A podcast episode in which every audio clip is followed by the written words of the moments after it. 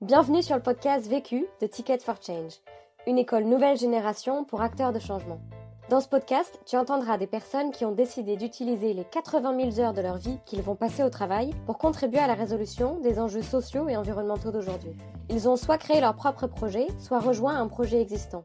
Leur point commun à tous, ils construisent une carrière qui a du sens et de l'impact. Et ils te donnent leurs meilleurs conseils suite au succès et aux galères qu'ils ont vécu sur des questions bien précises. Vécu est devenu le premier podcast collaboratif fait par et pour des acteurs de changement. Depuis janvier 2019, nous formons des personnes à la réalisation des épisodes que tu vas entendre, pour faciliter le partage d'expériences entre acteurs de changement à grande échelle. Cet épisode a par exemple été réalisé par Marine, formatrice soft skills, coach professionnel certifié et comédienne improvisatrice. Tu peux la retrouver sur son blog lespetitesannonces-de-marine.com. Et si tu apprécies ce podcast et que tu as envie de nous soutenir, tu peux nous laisser un commentaire 5 étoiles sur Apple Podcast. Ça permettra à d'autres de découvrir Vécu. On se retrouve jeudi prochain. En attendant, bonne écoute. Je n'ai qu'une question à vous poser. C'est quoi la question? C'est quoi le problème? Vécu À chaque galère, des apprentissages. Vécu, des retours d'expérience pour gagner du temps et de l'énergie.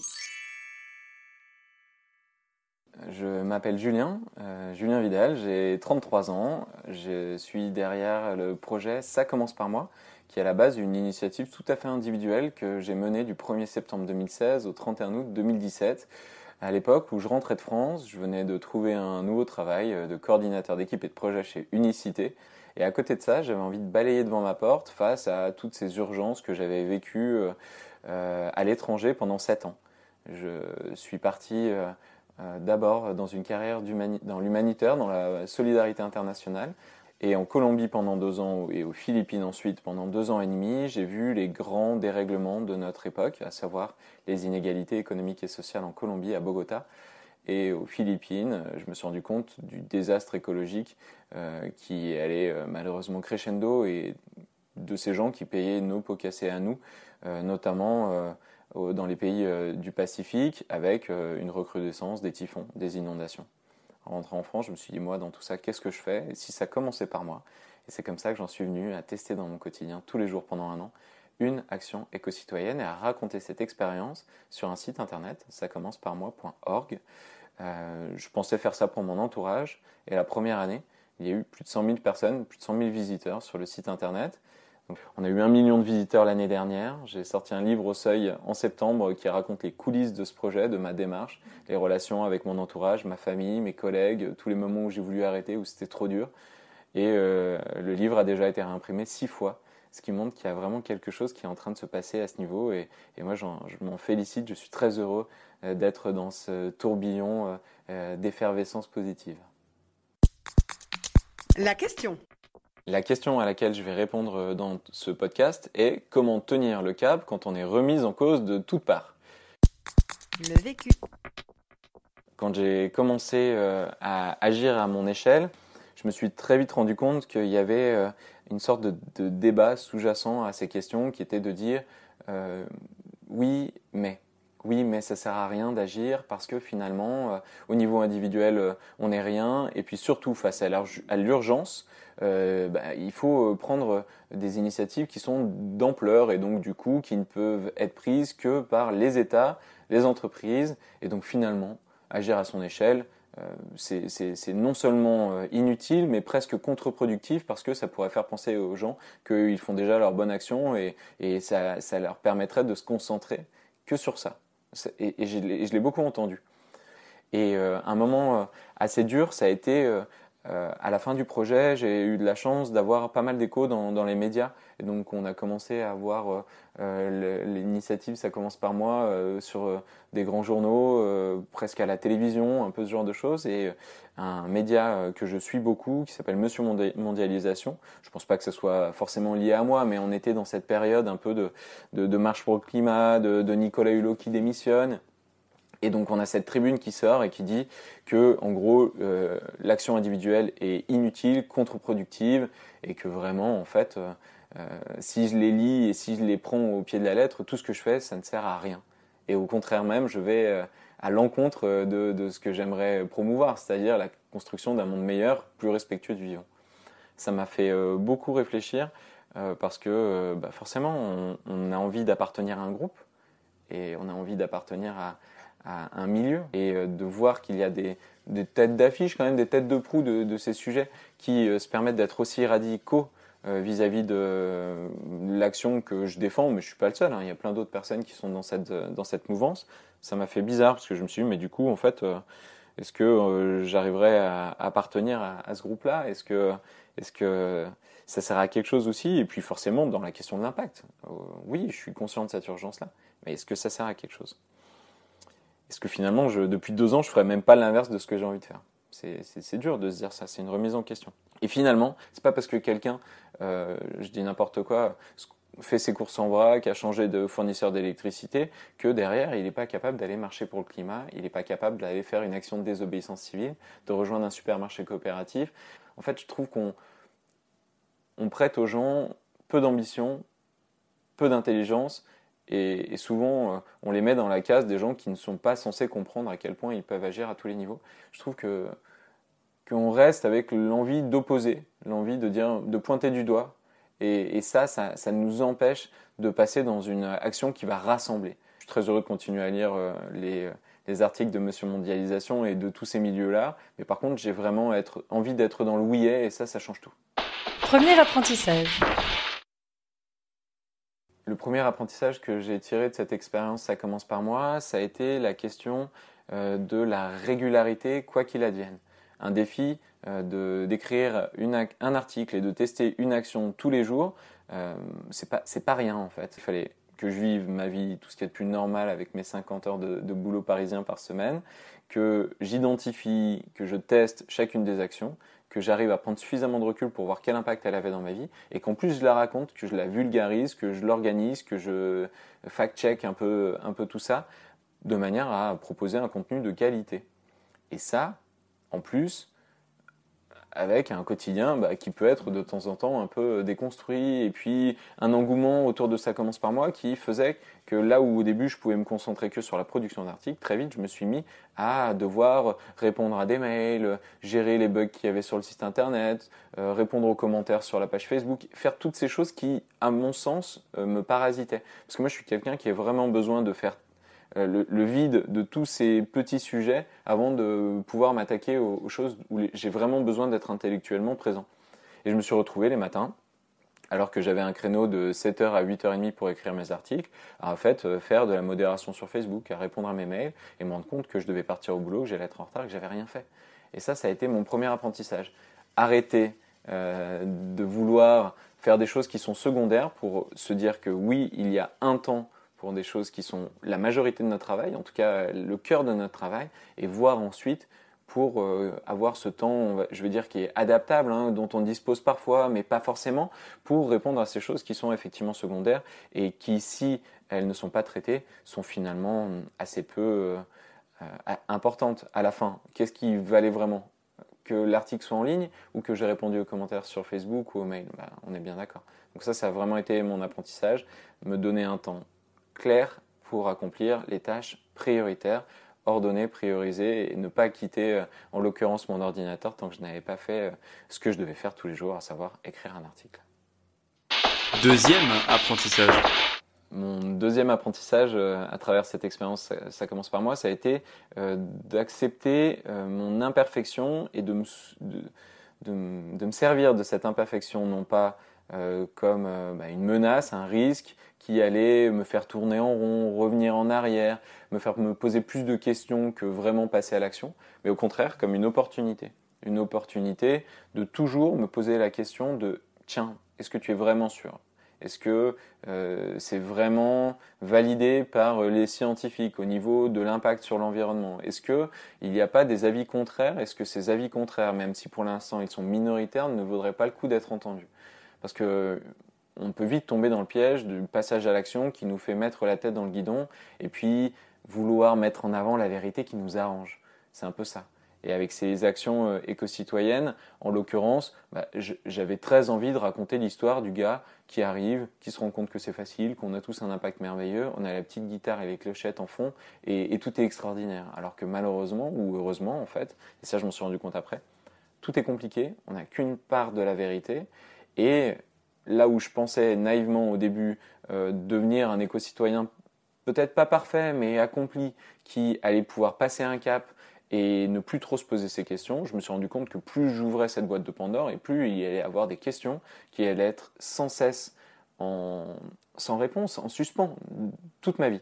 Et que cette autocritique, il allait falloir que je la garde vivante, alerte, tout en acceptant aussi de continuer à agir, parce que sinon on peut très vite se retrouver bloqué. Voilà. Et donc ça, ça a été de me dire, mon imperfection, c'est juste l'opportunité extraordinaire tous les jours de me poser des nouvelles questions, de sonder euh, les zones d'ombre, euh, les choses où je sens que j'ai encore des améliorations, et euh, du coup bah, d'y répondre en allant rencontrer des gens extraordinaires, des personnes inspirantes, en essayant aussi, en acceptant l'honnêteté de se tromper et, de, et, de, proposer quelque chose de meilleur, et, de me rendre compte qu'en fait, à partir du moment où on voit ça comme une force, on se rend compte que toute notre vie sera un apprentissage permanent et depuis cet acquis fort, depuis cet apprentissage, je suis tous les jours ravi de me réveiller le matin en sachant qu'à un moment ou un autre dans ma journée, il va se passer quelque chose d'extraordinaire et qui va me faire grandir. Troisième apprentissage. Mon troisième euh, apprentissage, avec ça commence par moi, ça a été de me rendre compte du pouvoir de l'exemplarité. Toute ma vie, j'ai été le mouton noir de ma famille. J'ai été celui euh, à cause duquel euh, les repas du dimanche étaient, étaient gâchés, tu sais, parce que je montais sur, sur mes grands chevaux et, et je disais bah regarde t'as des bouteilles en plastique regarde t'es parti en Espagne pour un aller-retour d'un week-end et t'es parti en avion et regarde toi ta banque c'est le crédit général c'est la société générale avec tous ces scandales ça te donne pas envie de changer et du coup j'en venais à frustrer les autres à me frustrer moi-même parce que forcément j'étais pas entendu et je me mettais ou je, nous mettais dans la situation euh, d'échec inévitable, ce qui fait qu'au petit, au fur et à mesure, euh, j'étais de plus en plus frustré. Je sentais que je ne pouvais pas euh, parler de ça et donc du coup j'avais d'une certaine manière les gens autour de moi qui ne reconnaissaient pas l'être que je voulais être. Tu vois, ce qui faisait vraiment la personne que, j'étais, les valeurs que je voulais mettre en avant. Et d'un autre côté, bah, je voyais bien aussi que les gens autour de moi, ils, ils en avaient marre d'être jugés et de, de se sentir imparfaits j'ai pris le temps et j'ai eu de la chance de partir longtemps à l'étranger.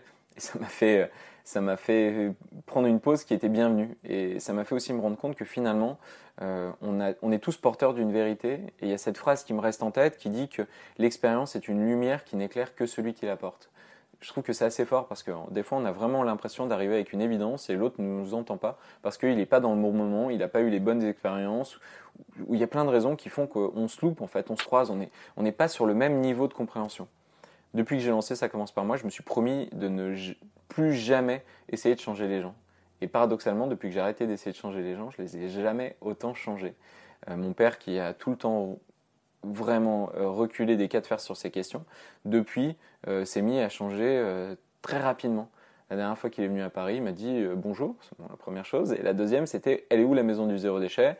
J'ai envie d'arrêter les bouteilles en plastique, j'ai envie d'utiliser du charbon actif, et puis j'ai envie de poser des questions, je vais mettre un, un, composteur dans mon jardin, plein de choses qui pour moi avant étaient inimaginables. Il m'a même dit bah tiens, on est venu en voiture parce que c'était quand même plus pratique. Mais par contre, euh, on, est, on s'est mis sur euh, une plateforme de covoiturage pour pouvoir euh, remplir la voiture et pas faire le trajet à vide. Enfin, des choses qui me paraissaient aberrantes. Et ça, ça m'a fait me rendre compte du pouvoir de, l'exemplarité et que, en fait, sur des sujets qui sont quand même souvent très clivants, personne n'avait raison et personne n'avait tort.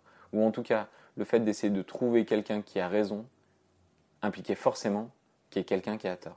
Et donc on se retrouvait avec des conversations où, où on ne s'écoutait pas, où une personne essayait de convaincre l'autre, et du coup, plutôt que d'écouter ce que disait vraiment l'autre, elle réfléchissait à ce qu'elle allait dire pour essayer euh, finalement d'arriver à le faire pencher dans son camp. Et, ça, ça a été euh, une révélation. Je me suis rendu compte qu'à partir du moment où je laissais les gens apporter sur la table leur sujet, avec leurs questions, leur manière de l'aborder, et, de leur dire que personne n'était parfait, et que j'étais très loin de l'être, et, et que c'était pas grave, et ben en fait ça, changeait tout, vraiment. Il m'arrive de temps en temps, dans les ateliers que j'anime, d'avoir des personnes qui sont quand même encore euh, très réfractaires au changement et qui ont des frustrations euh, euh, vraiment difficiles à aborder. Et dans ce cas-là, je prends toujours le temps de leur poser la question des, pourquoi, les, cinq pourquoi. Parce qu'en fait, souvent, il est beaucoup plus efficace que ce soit les personnes eux-mêmes qui se rendent compte de leur raccourci un peu rapide, de, du fait qu'ils tournent en rond sur certaines euh, questions, plutôt que de leur apporter ce qu'on pense être la vérité, parce que finalement, euh, ça va trop vite et, ils ont besoin d'un parcours de compréhension.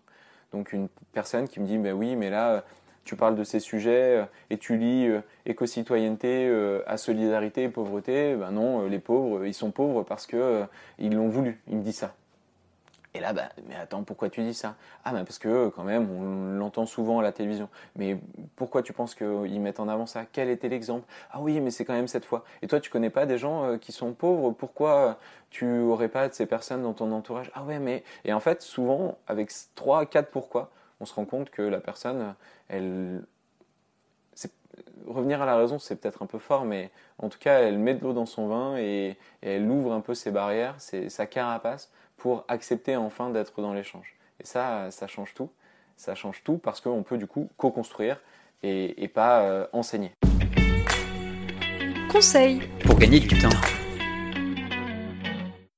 Mon conseil pour gagner du temps, c'est de se rendre compte que le temps, on n'en a pas beaucoup en fait.